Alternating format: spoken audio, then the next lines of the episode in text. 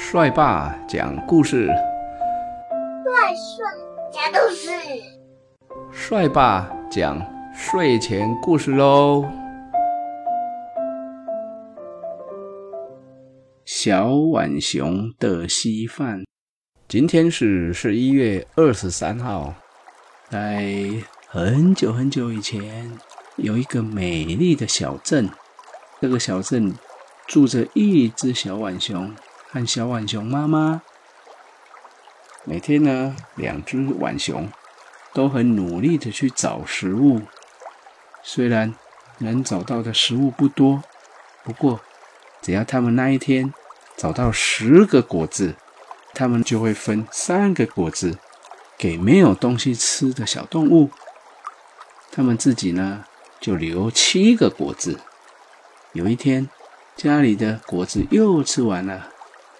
这一次，小浣熊就必须要到更远的森林里面去找找看，那里有一棵比较大的树，平常没有小动物会去，也许在那里可以找到比较大的果子。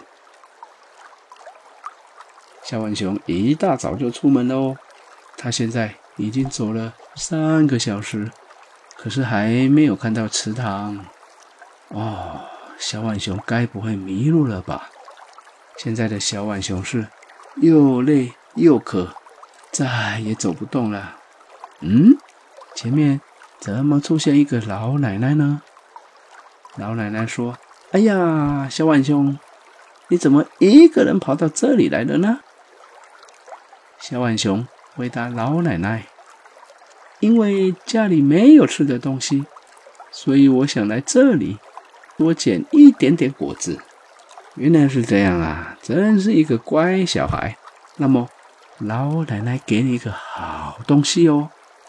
说完以后呢，老奶奶拿出一个煮饭的锅子，她把这个锅子给小浣熊。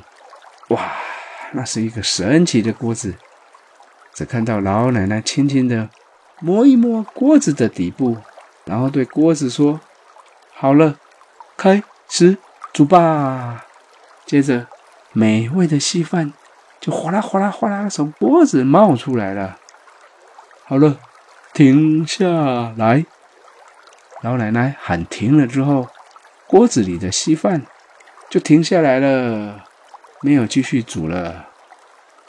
多亏了这位老奶奶，小浣熊和他的妈妈每天呢都有好多好吃的稀饭可以吃，再也不用天天。辛辛苦苦的去找果子了。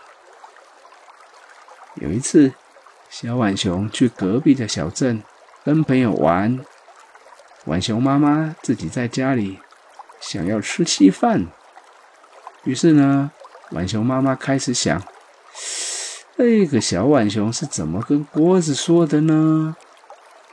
浣熊妈妈记得这个句子短短的，好像是这样。好了，开始煮吧！哇，太好了！锅子里哗啦哗啦冒出来美味的稀饭，稀饭煮好了耶！浣熊妈妈吃的好饱好饱，她已经吃了三碗稀饭了。可是稀饭怎么还在继续煮啊？浣熊妈妈不知道要如何让锅子停下来。过了不久呢，锅子里的稀饭满出来了。稀饭从厨房的地面上慢慢的流到客厅里，把家里都淹满了。现在小浣熊的家里到处都是香喷喷的稀饭，然后稀饭还是继续在煮个不停。现在小浣熊家的隔壁、前面还有大马路上，满满都是稀饭了，马路已经没有办法走了。大家只好划着船，划来划去，在稀饭上面划船哦。到了傍晚，小浣熊回到小镇上，看到马路上淹满了稀饭，简直吓呆了。小浣熊划着小船赶回家里，对着锅子大喊：“好了，停下来！”终于，这个稀饭不煮了。嚯！大家终于松了一口气。之后呢，小镇的居民一边开开心心的吃着稀饭，一边划着小船回家喽。小浣熊的稀饭。